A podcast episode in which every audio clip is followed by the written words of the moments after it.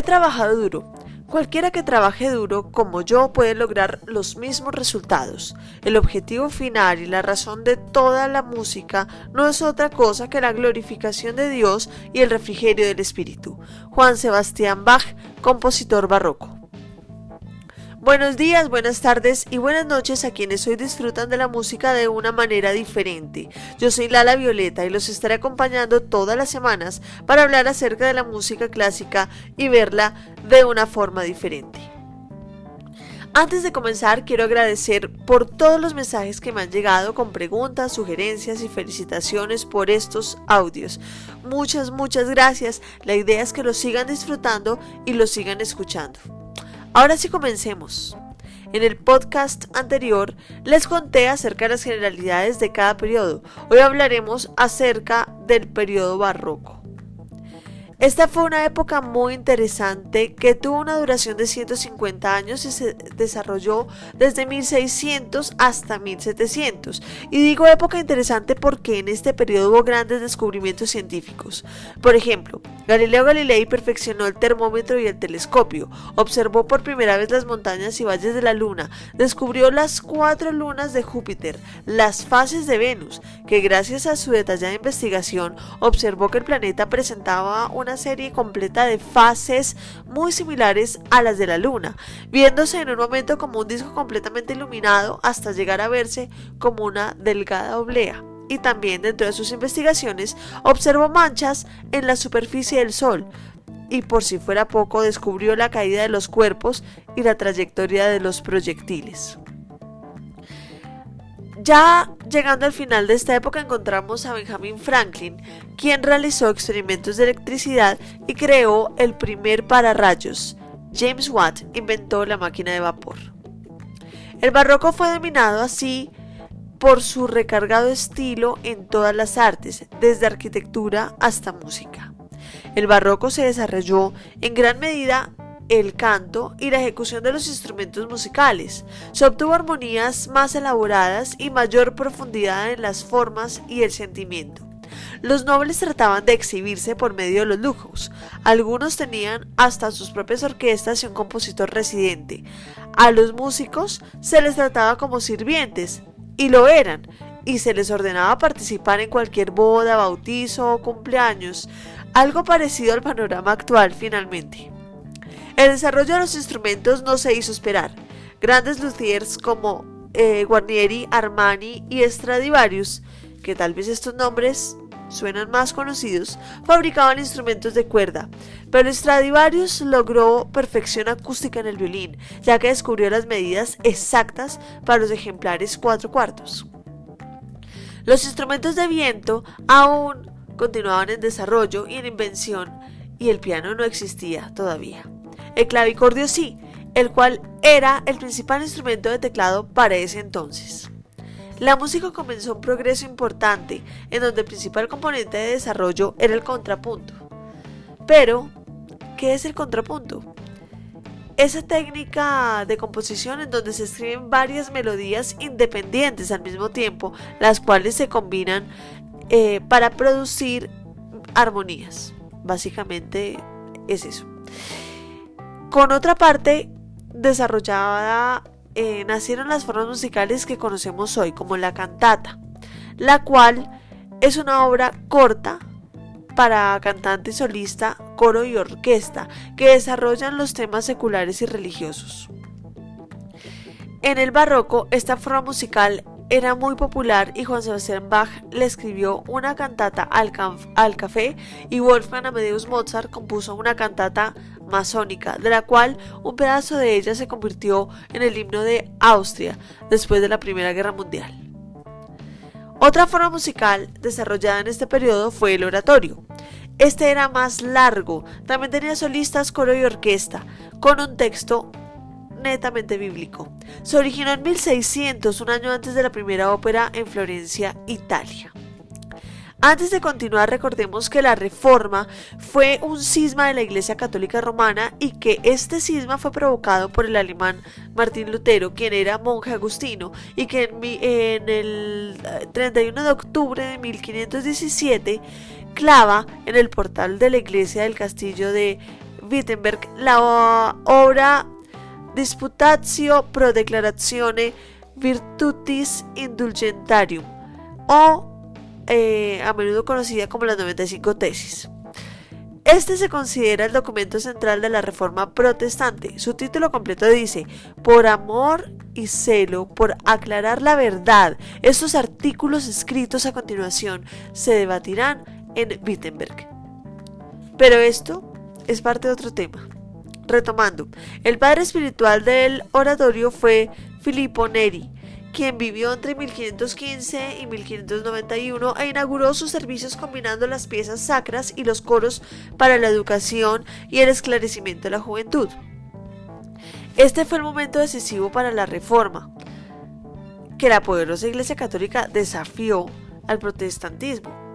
En premio a sus esfuerzos, Neri fue beatificado y más adelante fue canonizado, convirtiéndose así en el único músico santo de la historia.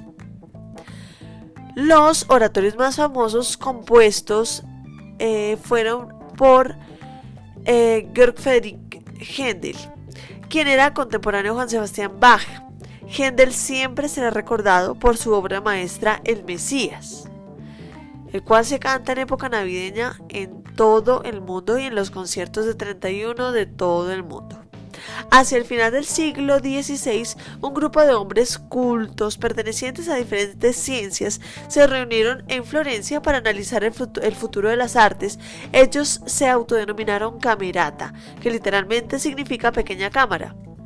Del deseo de este grupo de hombres por revivir la música griega provino el comienzo del drama de la música. En otras palabras, nació la ópera. Así las cosas, llegamos por fin a hablar de los compositores. Claudio Monteverdi, quien vivió entre los años 1567 hasta 1643, fue el primer gran compositor de ópera. Su genialidad fue tan increíble que por primera vez se, utilizaron los instrumentos de la orquesta para hacer efectos sonoros en lugar de solo depender de los músicos para hacer música. La ópera La Fábula de Orfeo, la cual les recomiendo que busquen por YouTube, la van a encontrar o en Spotify, es hermosa. No solo es una gran obra, sino que fue una de las primeras óperas eh, y de las más antiguas que aún se ejecutan. Con el siglo XVII llegaron nuevas formas musicales como la sonata, la cual consiste en cuatro partes o movimientos con un ritmo constante. Es importante aclarar que un movimiento es como decir una pieza, una obra, es decir, en términos actuales, cada movimiento sería una canción. Es decir, para el ejemplo eh, de una sonata, viene compuesta por cuatro canciones, pero todas tienen que ver entre sí. Domenico Scarlatti compuso más de 600 sonatas. Las 82 sonatas de Haydn definieron esta forma, lamentable por Scarlatti, y como la sonata es la madre de la sinfonía, pues esto hizo que Haydn recibiera el triple título del padre de la sonata, sinfonía y cuarteto de cuerdas. Surgieron otras formas de composición como el tema y variaciones, pasacalia y los preludios, los cuales fueron inicialmente piezas breves que se interpretaban antes de una larga eh, obra de piano u órgano. Pero Juan Sebastián Bach, quien vivió entre 1685 y 1750, compuso 48 preludios y fugas con sus pares, que incluyeron su obra maestra El clave bien temperado. Otras formas compositivas se desarrollaron como por ejemplo la tocata, conocida por su tempo rápido. La fantasía fue un, un tipo de composición más libre, con varios temas, en grupo y sin una forma dada. La suite, la cual es un conjunto de cuatro danzas. La forma musical más importante llegó con el concierto, una forma amplia con tres movimientos, rápido, lento y rápido. Se componía de un solista acompañado de toda una orquesta. Los conciertos destacaban la habilidad del ejecutante y la belleza del instrumento. No puedo terminar este podcast sin hablar de los compositores del barroco. Ya les hablé mucho de Juan Sebastián Bach y también les hablé de Claudio Monteverdi, pero también se encuentra Henry Schütz, quien vivió entre 1585 y 1672 y su importancia reside en la adaptación del estilo italiano a la música alemana. Eh, Buxtehude eh, nació en 1637, murió en 1707, fue un gran organista danés y vive en Alemania. Vale la pena eh, nombrar que Juan Sebastián Bach caminó más de 300 kilómetros para oírlo tocar. Otro compositor barroco que me gusta mucho es Georg Philipp Telemann, que nació en 1681 y murió en 1767. Aunque nunca alcanzó la grandeza de Wagner y de Händel, realizó muchísimas eh, composiciones como un hermoso concierto para viola, 600 oberturas, 40 óperas. Arcangelo Corelli quien nació en 1653, eh, murió en 1713, fue el maestro de el concierto grosso, es decir, concierto sin solista. Alessandro y Domenico Scarlatti, padre e hijo, compusieron muchas óperas y cantatas y sonatas.